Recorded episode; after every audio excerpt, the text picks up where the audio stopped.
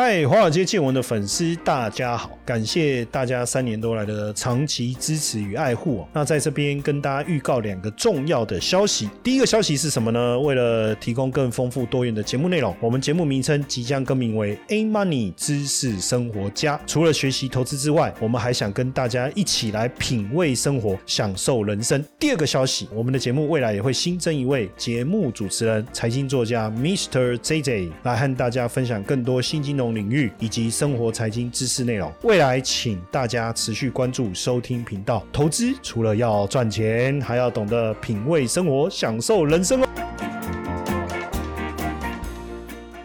股票市场千奇百怪，见怪不怪。大家好，我是 Mr. JJ。好，那这一集我们想要和大家聊什么呢？就是关于网格交易。我为什么要抖成这样呢？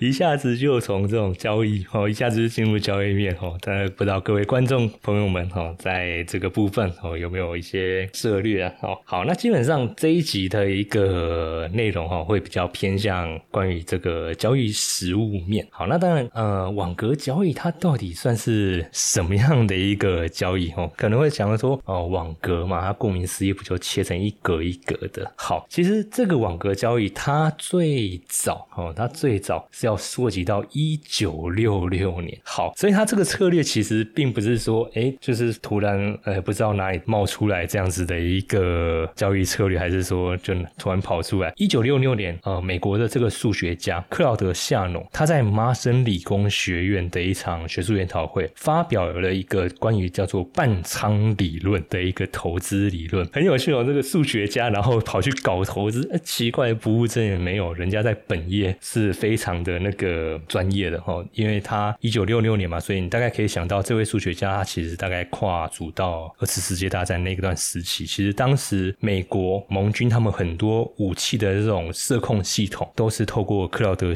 嗯像。他的一个理论哦，所建立出来的，要不然你那个炮啊打出去不准，箭炮、火炮打出去你不准啊，那你不是那个怎么可能打仗哦？所以他在这方面的贡献非常大哦，他不止啊，还有很多其他领域的贡献。但今天的主角不是他关于数学这一块，而是投资这一块哦，就是因为他在一九六六年哦，他在麻省理工学院发表了这个关于半仓理论的这个投资法。那他其实这个半仓理论就是我们现在呃这一集所要提。这个网格交易的一个前身哦，前身好，所以我们可能要先了解一下什么叫做半仓理论。好，其实它的半仓理论的一个逻辑，基本上它就是把我们投资部位的这个现金切一半哦，切一半哦，什么意思？也就是说，比如说我今天是一万。哦，美金哦，一万美金的一个账户，我就用五千美金投入股票市场。那我就用五千美金去投入股票市场，然后剩下的五千美金呢，我保留维持现金的状态，我保留维持现金的状态。好，那这样子做它有什么样的一个意义？哦，什么样的一个意义？也就是说，当今天哦，整个股票市场，因为股票市场一定会有波动嘛，它不会说就是一路往上涨或一路往下跌。所以克劳德他这个半仓理论，它就是建立在一个市场在波动的一个状态过程中，我们保有一半现金，我们可以去做一个逢低加码的一个操作。哦，举例来说。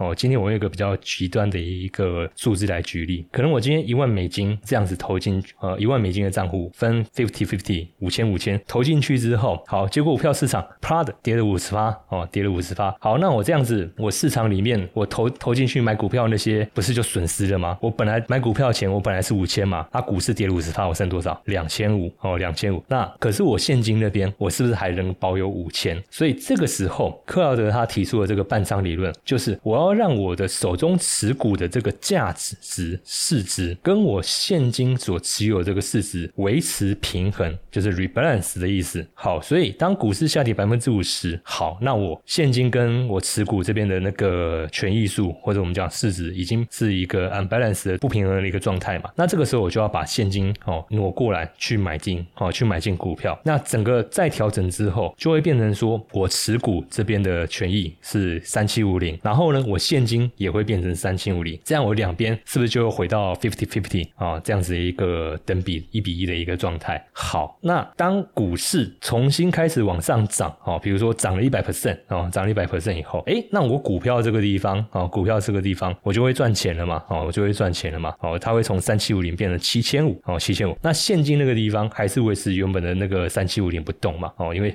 现金你放在那边，OK，利息可能好，这个扯远了，不讨论这一块，好，基本上它那边的那个市值是固定的，好，所以这个时候我就可以去卖出手中的持股，哦，那当然不是全部卖掉，我一样就是维持持股跟现金两边的权益数要一比一的这样子的一个原则，好，所以我我把这个持股卖掉一部分，我让我的那个比例调成跟现金一样，好，那两边一比一的下来下来的一个结果就会变成是各五六二五，哦，各五六二五的一个状态，那我总资产这样算下来五六二五乘以二，我总资产是不是就变成一一二五零？哦，一一二五零，所以在这样一来一回这样子的一个操作过程中，我的总资产我是从一万美金变成一一二五零，等于我净赚了一千两百五十。一千两百五十美元这样子的一个模式哦，就可以让我把我的一个进场的一个平均成本去做压低哦，去做压低。那这个就是克劳德哦，他在一九六六年的时候，他在麻省理工所提出的这样子的一个半仓理论哦，半仓理论。好，那回到网格交易这个部分哦，呃，基本上网格交易它等于就是承袭克劳德他的这个半仓理论的一个概念，然后再进一步去做延伸。那这个网格交易它会运用在哪？些金融产品其实非常广，各位想象力可以是无限的哦。其实呃，网格交易它可以用在股票哦。坦白讲，它真的可以用在股票，因为当时克劳德他所提出的这个半套理论，它就是用在股票市场。那只是说他的一个理论，当时其实是还算是一个半完成状态，所以他后来没有发表那种关于一些资本的这些学术论文。但是他这个这个理念是有被传承下来的哦，所以才发展出现在这样子的一个网格交易。所以。其实整个它的交易当初最早真的就是被拿来运用在这个股票市场哦，真的就是被运用在股票市场。那网格交易它当然股票市场可以用，所以如果如果连股票市场都可以用，当然期货可以用，ETF 可以用，外汇市场可以用，这当然都没有问题。好，那网格交易它跟克劳德它的一个半仓理论又有什么样的一个不同点？克劳德他的半仓理论比指的是现金跟持股权益要 fifty fifty 嘛？那网格它的一个概念，它又去做了一些。调整，它会去设定一个价格区间。好，比如说我们讲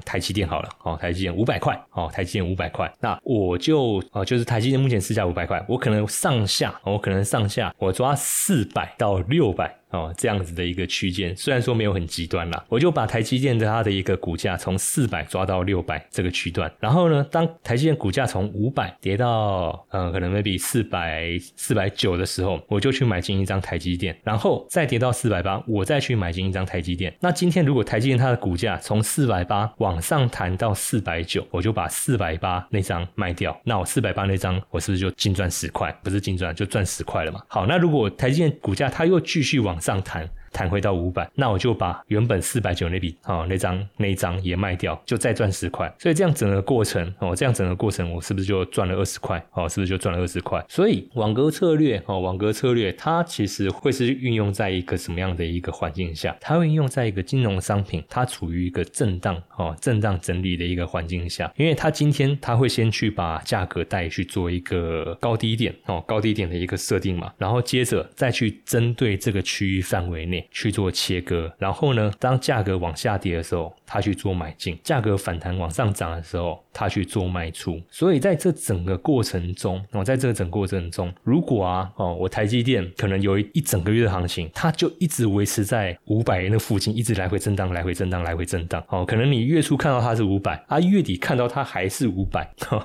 OK，好，那一般我们在做股票操作的投资人，我们可能就是啊，抱着嘛，不管它。啊，如果刚好那个。月月又有一些除权息的一些行情，或者配股配息的行情，哦，我就顺便赚赚股利这样哦，然后等那个填权息嘛。OK，但是如果不是，这可能就是真的就是没有波动，就是月初五百，月底又五百，那中间这段时间其实你等于 nothing 嘛，你那笔那那笔那笔资金是不是就卡在那个地方？好，所以网格呃网格交易它那时候被提出来的一个理论，它就是说，今天即便一个金融产品，它在一个整理行情，只要它有波动，注意哦是。还要有波动，它不能是那种完全躺平的。什么叫完全躺平？就是从它从月初的第一天到最后一天，每一天 every day 都是五百，那个叫做完全躺平，这叫完全躺平。好，那这样子的话当然不行。好，它中间还是要有一些波动嘛。好，因为我前面举个范例，我是抓说，哎，可能台积电从五百跌到四百八，四百九跌到四百八，哦，这样子的一个还是有一个波动状态。那它在它这样子的一个横盘波动的一个状态下面，哦，即便头尾，哦，你最后看价格可能没什么变化，可是因为中间在震荡整理的过程中，因为那些波动，它这个网格交易就可以去为我们带来一些额外的一个收益，哦，额外的一个收益。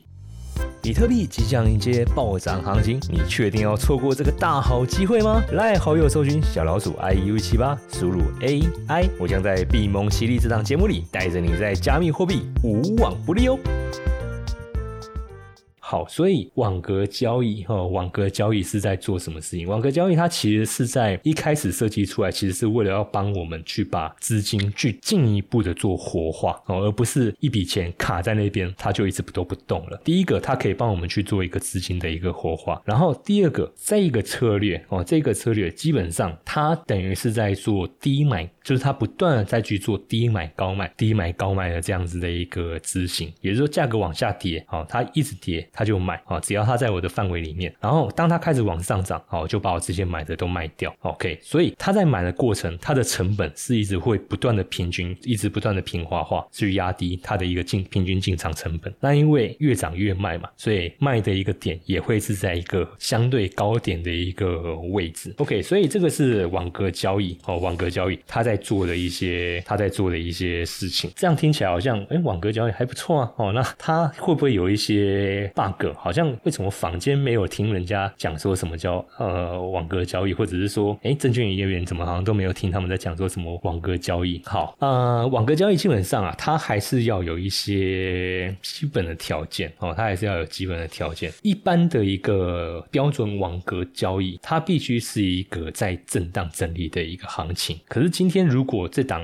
股票或是今天这个金融商品，它的行情很强，有多强？今天涨十趴，明天又涨十趴，后天又涨知道。天天涨停板，好，然后都是那种一条线一条线一条线那个锁住的，那个你根本进不去。好，然后再来就是它的价格，哦，它的价格是一直往一个方向持续持续攻或持续跌的这种也不行啊，因为网格交易它的前提，它必须是在一个价格带，哦，它必须是在一个价格带里面，它才有办法去执行低买高卖。好，所以一开始我讲台积电四百到六百，这个是我指定的价格带。可是今天如果台积电它啪的涨到六百五，哦，甚至可能七百。哦，还是花旗说的八百，他的这个目标价定的有够夸张。当然那个是之前蛮之前蛮久之前定的啦。好，涨到八百，好，那不好意思，只要超过六百，我的这个网格它就没办法再去，它就没办法再去执行，因为我原始的我的交易的一个策略，我就是要是指定在四百到六百这个价格带。那它超出我设定的这个范围，我的策略就 no work，就不 work 了哈。那这个是涨过头的状况，哎，那这些那如果是跌过头的状况呢？比如说它跌穿四百，那怎么办？叠穿四百的话，哦，也是不 work 哦，也是不 work。好，可是呢，那就会变成说，你手上会有满手的这个持股哦，手上会有满手的持股，也就是说，因为网格交易它是越跌它越买嘛。除非它叠穿你设定的那个低档的那个限最低限制的那个门槛，好，所以它它会一直买，一直买，一直买，然后直到跌破。那如果说真的价格跌破你设定的那个最低的那个坎以后，好，那你手中就是一堆台积电股票，好，那这当然以现在的市场环境啊，基本上我相信大家会觉得也没什么问题了，哦，基本上也没什么问题，因为台积电以现在目前这样整个产业的一个大环境来说，它是一个好公司，而且是全球的这种半导体产业的龙头，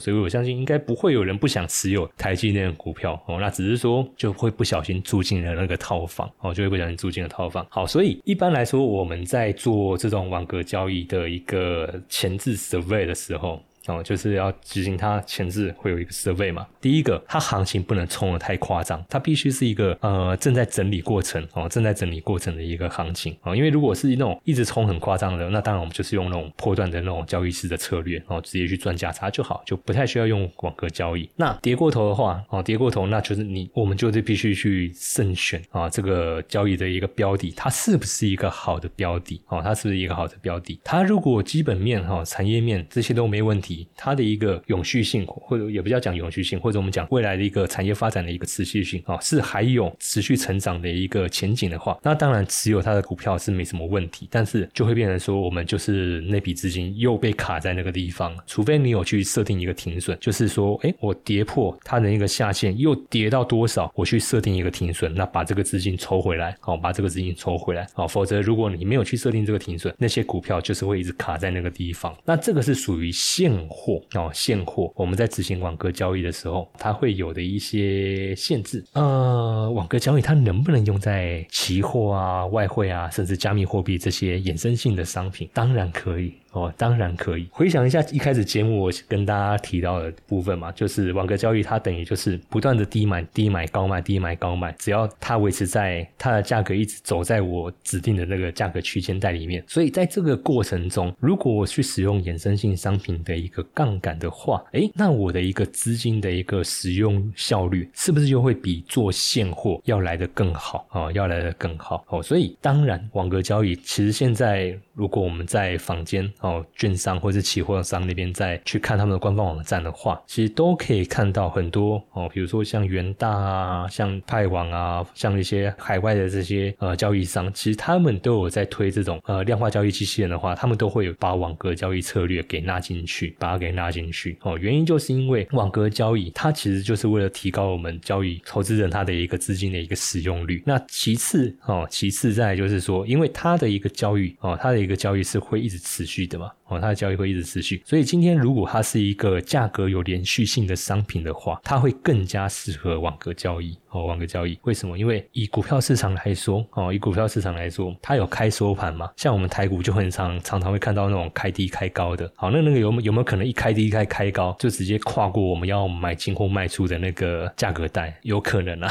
有可能。那这样我们的那个策略，它是不是就很容易被打断掉？好，可是像一些比如说外汇啊啊，或者是加密货币，他们这种属于价格连续。哦，什么叫价格连续？就是以外汇来说，它是从礼拜一到礼拜五五天二十四小时。不间断，二十四小时不间断，一直都有，一直都有市场，一直都可以去交易。那加密货币它是全年无休，哈，全年无休，从礼拜一到礼拜天，哦，七天，哦，二十四小时完全不间断。就算是元旦，就算是一些全球性的那种大型的那种假日，他们也是持续的交易，哦，他们也是持续的交易。那他们的那个价格连续性就会非常的好。那这样子来执行这种网格交易的话，就会变得非常有利，哦，它因为它的那个策略的一个执行的一个效率就会变得一。个非常的好哦，就会非常的好。好，所以这一集的节目，我们就呃和大家聊一下哈，关于这个网格交易哦，关于这个网格交易，它在一些金融商品啊，或者说在一些市场环境上，怎么样的一个条件下哦，它会有有一个比较好的一个运作环境哦，或者说比较适合它的这种金融商品哦，金融商品。那大家如果哦想要更进一步的了解我们这个关于网格交易的一个内容的话，OK，欢迎大家关注我们 YouTube 的这个频道，我会在每个礼。拜二和礼拜四晚上七点十分，在我的节目闭蒙奇力来分享这些关于网格交易，还有一些量化交易机器人。OK，在整整个加密货币市场，它是怎么样去运作啊？怎么样去帮我们来去累积我们想要的一个获利目标？